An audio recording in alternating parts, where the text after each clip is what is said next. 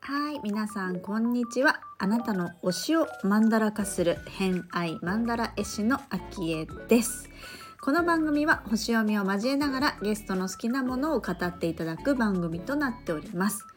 今回のゲストは前回に引き続きラビコさんお呼びしてるんですけれども、まあ、前回はね、えー、こう人生のターニングポイントマイルストーン的なお話をしていただいたりだとか、えー、ゆじ旅のゆじさんのねお話ししていただいたりしたんですけれども今回は発酵について生活に取り入れているその発酵についてのお話だったりとか浄化方法まあ、みんなねそれぞれお持ちだと思うんですけれども浄化方法だとか、まあ、そういったあたりをお聞きしております。ホロスコープご紹介いたします。えー、月星座が魚座金星星座がサソリ座。どちらもみずみずですね。みずみずしい感じの星座をお待ちです。星読みが好きな人はこの星座も背景にお聞きくださると楽しめるかもしれません。それではお聞きください。どうぞ。じゃあ今はそういう生活をされてるっていうことなんですけど、はい。ちょっと好きな理由とかを聞いてみたいんですけど、うんうんうん、その発酵にはまって、うんうん、なんではまったんですかね？最初はね、もうなんか、人が嫌になってしまって、うん、で、とにかく、その、自分の中にいろんなものを取り込みすぎて人を返しすぎて多分分からなくなってたんですよ。だからもう本当さっきセルフロックダウンって言いましたけど一人になる時間が必要で、うん、自分の輪郭が分からなかったから、うん。自分の輪郭を知るために、うん、もう本当に一人になってっていう時間空間、毎日を過ごす中で一緒に共にできるのはあの植物だったっていうそれが、うん、それが一番かなと思いますね。やっぱり植物に触れる幼少期とかだったとか？いいえ、全く急に。不思議なんだけど。はい、本当不思議ですよ。なんかね、うん、そのね、小さい頃に幼少期にあの親が母親がなんかそういうのしてましたとかまああるじゃないですか、うん、まあ、私全然そういうわけでもなくて勝手に 一人始まったって感じなんですよね。そうなんだ。はいはい。なんかねちっちゃい頃に慣れ親しんでる人は入りやすかったり、やっぱりこれが好きなんだみたいになるなるけど、やっぱりとかじゃないってことですよね。やっぱりじゃないないです。えー、不思議。ですね。とにかくそのもう人と関われないっていうかもう人をこれ以上自分の中に入れれないみたいな、うん、なんか人のエネルギーを感じられなくなってしまっていっぱいいっぱいで、それを、まあ、とりあえずなんかこう引き抜く作業みたいなのが始まったと思うんですよね。でその時に植物はその思考がないですから、はい、こう余計な思考っていうかなんか概念とかが入ってこなくて、うん、に私だけであっていいっていうのを教えてくれるっていうか、うんうん。うん、っていう植物たちとの日々を何年 ?1 年？一巡りしてようやく自分の輪郭が分かり始めっていう感じ。です、ね。今の暮らしがちょうど1年ぐらい経ったぐらいって感じ。いやもうもうちょっと経ってます。うん。はい。育てたりもしてるんですか？そうですね。言ってもそんなたくさんハーブガーデンありますとかいうわけではなくて、うん、よもぎとかは育ててます。うん、はい。なんか植物との暮らしでもいろいろあると、それこそ今言ったみたいに育てるとか、まあ、土を触るような仕事をするとかもあると思うんですけど、うん、多分発酵とかってなると、というよりもっていう感じですよね。発酵させるものを、例えばどういうものがいいかなって選んできたりとか、そういうものを見たりとか、うんうん、生活に取り入れるっていう感じ。そうですね。うん、まあ、その発酵って言ってもあのなんでしょう。腸に腸活イコール発酵みたいな感じが結構ね一般的にっていうか、大きくイメージがあると思うんですけどうん。私の中で発酵って本当その自分がバラバラになってしまった時に支えてくれたものっていうのが一番大きくてはだからね私の中での発酵って生き物なんですよ。うん腸活のためとか美容、美肌のためっていう発酵ではなくてうん本当一緒に暮らしてもらってるじゃないですけど、へー家の中にいてもらってるっていう感覚なんですよね。でも確かにこうプツプツしたりするの育ってるな生きてるなって思うよね。そうそうそうですね。まあ、その大きな樽で、まあ、発酵させているものがあるんですけどどうん。その樽があるかないかで空間は全然違うと思ってますし、うんうん。でそのそれこそ2019年とかにあの発酵始めてみようって思った時は本当まだワンルームうん。のマンションとか狭いところに住んでたのでもうた樽だらけっていうか。えすごい大きいの？樽ってどどどれぐらい？その時はまだ3キロダルとかでうんうんうん。直径どれぐらい？でもまあまあまあ大きいですよ。あのそれでそれを机にしてご飯食べましょうかもいけるぐらい。占領され始めてたんですよね。ななどんな樽あと木の樽なの？えっとよくあのホームセンターとかにあるような黄色のなんか大きい漬物だらみあたいな。はいはいはいはいはいはい。ああいう感じの。はい。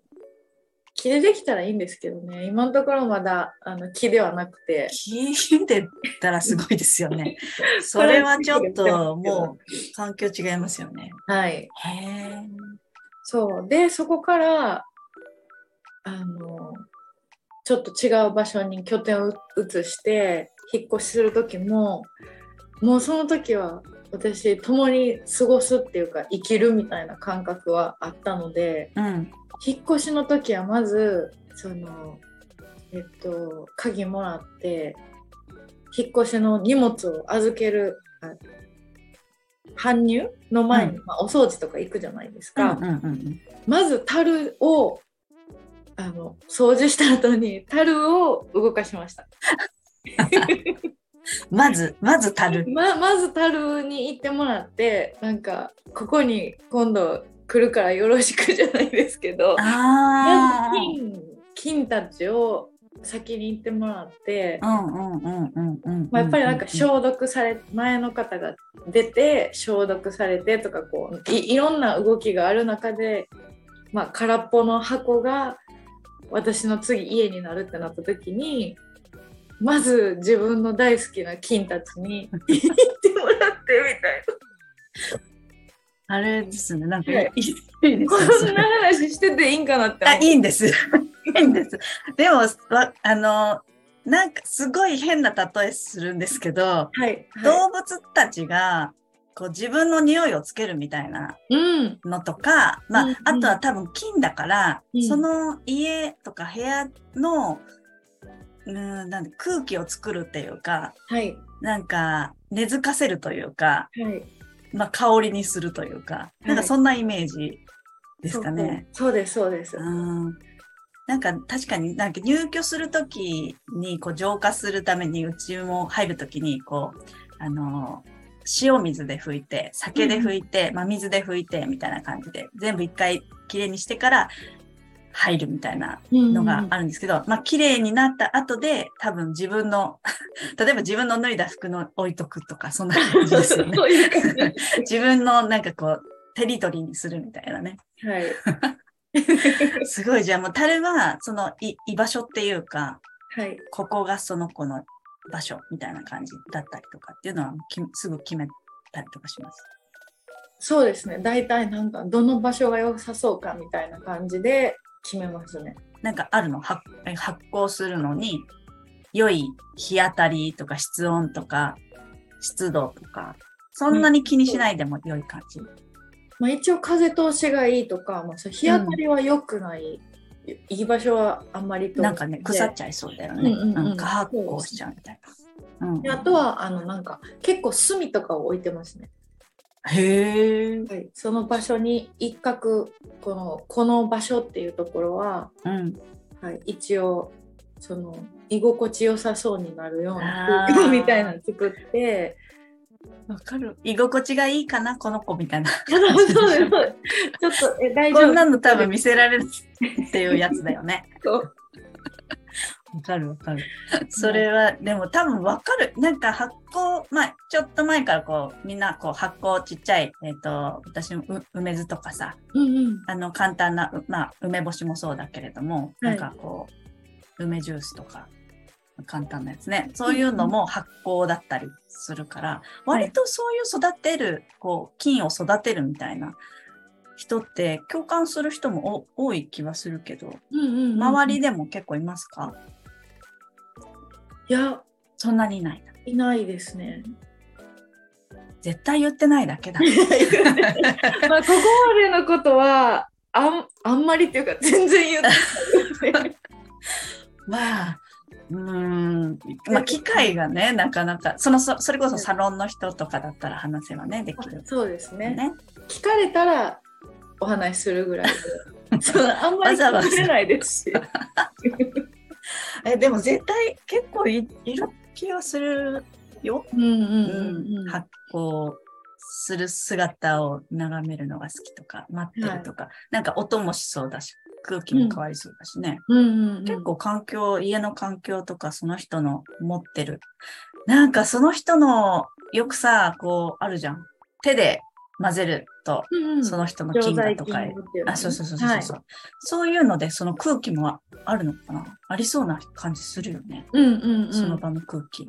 はいと思います。あそれこそ。結構、うんあの蒸気家中に蒸気炊いたりします。あの電気ポットとかでもう廊下とかでねた炊いたりするんですよ。よもぎとかなんか薬草、ういろんんな薬草入れてうん。炊いてもうこの家中をなんか気持ちよくするじゃないですけど。煙ではなくて蒸気な感じなの？あ煙じゃないですね。煙じゃなくて蒸気で蒸気なの。はい。そうすると家の中がどんな感じになるの？自分の中では。柔らかくなります。あー。うん。結構やっぱりじゃあ風、風感って、その風通しの良さとか、さっき、あの、インスタグラムを見私が見てたら、その風の要素と、すごい水の要素がすごい強そうだなって思ったって話したんですけど、うん。なんかそういう風通しの良さとか、こもってない感じはありますよね。うん雰囲気もそうだし、生活もそうだし。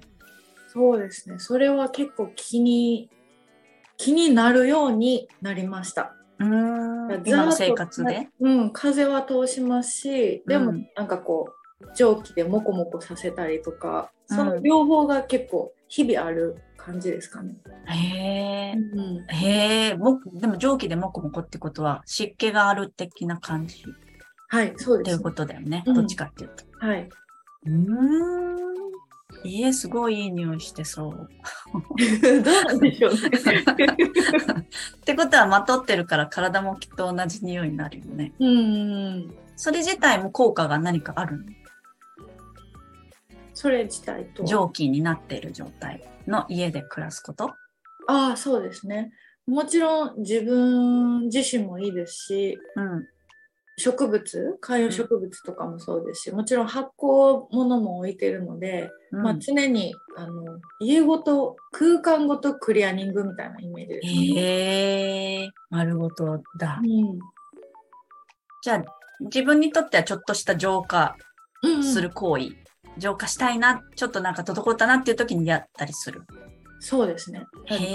自分自身だったらその、まあ、お風呂とかうん、自分だけこうテントに入ってうん、うん、蒸気浴びたりとかですけど、うん、うん。まあ、その気持ち悪いなって思ってる自分がその空間に生活してたらそれは家も嫌よね。あやねみあ、たいなそういう感じ。言っていいのかなって思いながら喋ってるのがすごい伝わってきます。そうです。こんなこと言ってていいんか。いいの？いい。そう、そういう場だと私は思っている。へ へえでも、はい、そっかいいなそれ。なんか私はあのこうそういう気になる気持ちはある。まあ一日一回とかなんかこういう話す時とかにはやるのが、政治炊いたりとか、パロさんと炊いたりとか、なんかこういう時にこう煙がこうたまにこう立ってタバコではないんだけどなって思いながらっていうとかあるんだけど、なんかそういうちょっとその、そういうアイテムがあるかないかも結構違ったりしますよね。うん。そうですね。浄化法を知自分なりの浄化法を知ってるかどうかみたいな。うんうんうんうん。うんうんうんうん、いや本当人それぞれあると思います。私結構水要素が多いので、うん、多分そういうそうそうだもんね多分あれだね、はい、そういう水気が欲しいのかな。はい、水気が好きですね。確かに。じゃあ、淡路島も島だからね、海周りにあるから。そうですね。海に行くのも好き。うん、海、うん、海好きです。うん。やっぱりそれは水が強い。結構、結構水強いよね。結構水強いですね。1、2、3、4。4つある？はい。3つかな ?3 つ。3つ？いや、ちょっと今。今手元にないよね。ごめんね。はい、多分3つか4つか。ギリ、ギリギリ土星がどっちかなみたいな感じなんですけど、うんうん、まあ、水が強いですね。はい、そう。月星座が魚座で、金星星座がサソリ座さんなので、はい、そもそも強い感じはありますけど、やっぱりその、あのー、自分が心地いいなって思う場所が水星座が強い人は水の場所だったりとかってよく聞きますしね、うんうん、落ち着く感じがあるんですかね。うん、ゆかりはない、なかったんですか？淡路島と。えっと、私自身ではなくて、うん、祖父母が育った場所ああじゃあルーツとしてはやっぱりあるんですね。うん、はい、なるほど。はいということで今回の「偏愛マンダラジオ」いかがだったでしょうか、えー、ラビコさんの序盤のお話で自分の中にいろいろ取り込みすぎてみたいなお話あったと思うんですけれどもあの水星座の方は結構ねこう周りの感情だとかっていうのをこう取り込むみたいなことって割と強みにあるのかなっていう感覚があるんですよね。で私もまあ水あの魚座が割としっかりと効いてる感じがあるので、まあ、水感は分かるなっていうとこすごくあるなって聞いてたんですけど。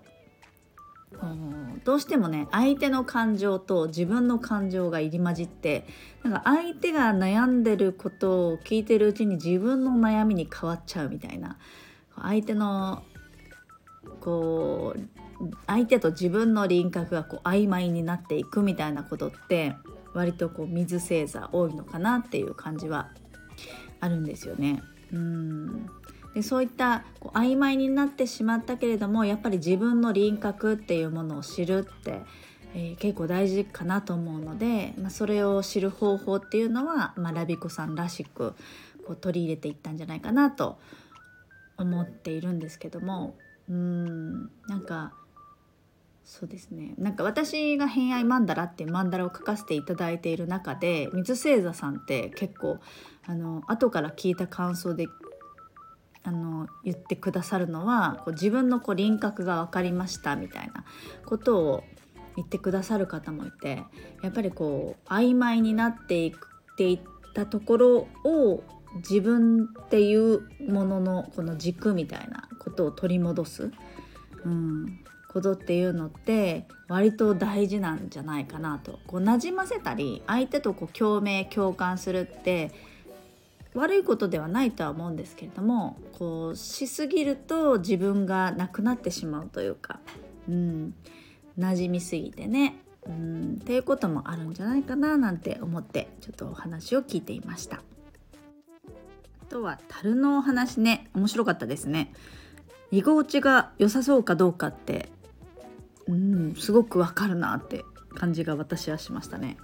あのまあ、その湿度炊く蒸気の湿度の話もありましたけど私が住んでる北海道の話をするとあのねめちゃくちゃ部屋が乾燥してるんですよ。であるあるだと思うんですけど、えーと、洗濯物を干して、まあ、外外ね雪は降ってるけれども室内は暖房でガンガンね炊いてるので結構乾燥するから加湿をするんですけど、まあ、一番手っ取り早いのが日々のこの洗濯ね。洗濯で加湿をしてい、えー、くっていうのが結構ね多いと思うんですけど、まあ、それをね薬草とか炊いたら良さそうだなってすごい思ったのでちょっとねその辺ラビコさんに聞いてみたいなって思ったりしましたね。うん。うん、あとはその自分なりの浄化方法を知る。はあの個人で言えばお風呂に入って簡単な方法で言えばお風呂に入ったりとか、まあ、バスソルト入れたりみたいなことがあると思うんですけどそういう自分のなんか気持ちが悪いなって思った時にリセットする方法とか浄化方法とか。うん。いろいろ知りたいですよね。なのであのコメントにぜひぜひ入れてもらえたらすごく嬉しいです。私はもうなんかこうねリセットするってなるとまあそういう全体的に言うとお風呂とか入るんですけどあとあの収録の中でも言ってますけどあの政治を炊いたりパロサント炊いたりとか煙系にね一回リセット力をすごく感じるのでこうやるんですけど、まあ、他にもあるのかなと思っているので是非ねトライしてみたいので自分で気持ちが悪い時にやるものお掃除でもいいし、うん、なんか教えてくれたらすごく嬉しいです。はいということで次のね第3回目もラビコさん登場するのでお楽しみにしていただければと思います。はいということで本日もお聴きくださりありがとうございました。今日も良い一日をお過ごしください。偏愛マンダラ絵師のあきえでした。ではまた、うん